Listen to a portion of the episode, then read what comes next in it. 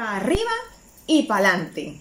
Bienvenidos a un nuevo episodio del podcast Confesiones a los 40.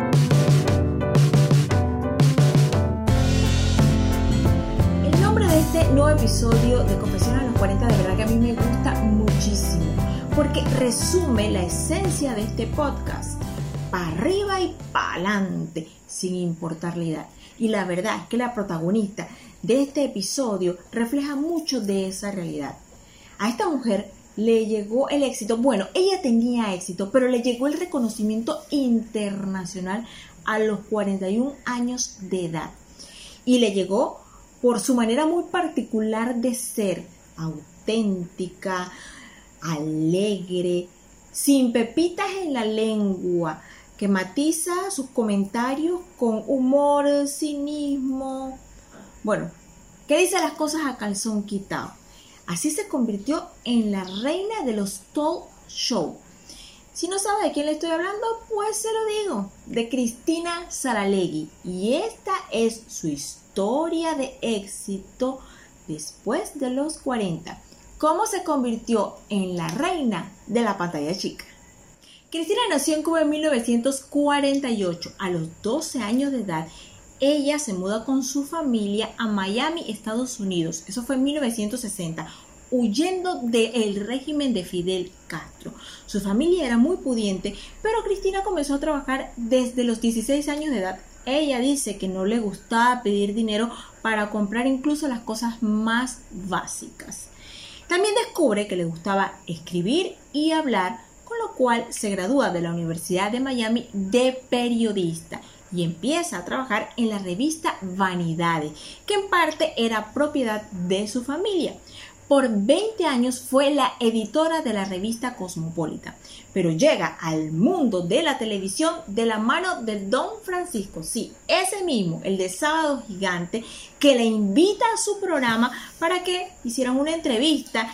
Y ahí se da cuenta que ella tiene pues mucha agilidad para responder las preguntas, que además tiene un doble sentido, que tiene mucho carisma y ve unas cualidades que lo hacen invitarla varias veces a su programa e incluso recomendarla a los directivos diciendo que ese talento debía ser explotado.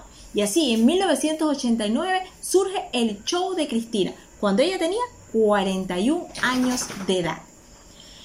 Ella dice que este mundo de la televisión no le fue fácil porque ella no sabía nada de eso, ni de cámaras, ni de luces, ni de cómo pararse, ni de cómo tomar el micrófono.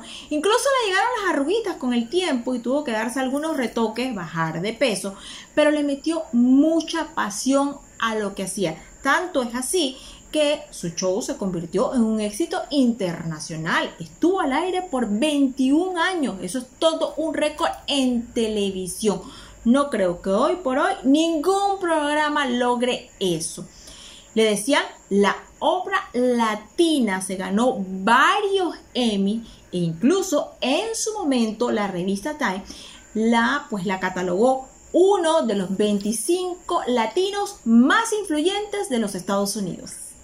Yo debo confesar que a mí el show de Cristina me encantaba. Yo cada vez que podía lo veía porque aquí se hablaba de todo, de pedofilia, de pornografía, de infidelidades, de brujería. Se entrevistaba también a los actores y a cantantes del momento.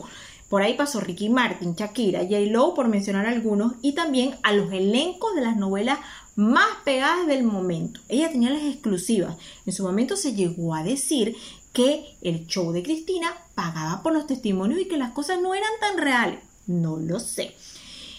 También se dijo que Cristina no llegaba con preguntas prehechas, que ella hacía las preguntas al calor del show porque así le daba su sello de autenticidad. Lo que sí es cierto es que todo esto ella lo hizo en los 40, los 50 y hasta los 60 años, porque cuando el show cerró, Cristina tenía 62 años de edad. A los más de 40 años de edad también escribió dos libros, Confidencias de una rubia, que es una autobiografía, y el que es el nombre de este episodio, Para arriba y pa'lante, que es como el secreto de su éxito. En el plano personal se casó dos veces, su último esposo con el que actualmente vive es 11 años menor que ella, tiene dos hijos, Una de su primer matrimonio, el segundo de su segundo matrimonio, que sufre un trastorno de bipolaridad, pero que ha sabido sacar adelante con la ayuda de su mamá, así como también el problema de alcohol que en algún momento confesó Cristina tener. Con todos estos obstáculos, ella no se ha detenido, porque como ella misma dice, las cosas son para arriba y para adelante. Y a sus más de 70 años, su show se va a transmitir en la plataforma streaming Prende TV, con lo cual nos demuestra que la vida no se acaba hasta que se acaba y que las cosas se pueden poner mejor, cada vez mejor, sin importar la edad. La edad no es impedimento para nada y está demostrado. Si esta historia de éxito cree usted que puede inspirar a otros, a alguien que conozca, pues compártala, like y déjeme un comentario. Por mi parte, me despido. Soy Marta Caballero y los espero en un próximo episodio. Cuídense mucho y pásenla bien.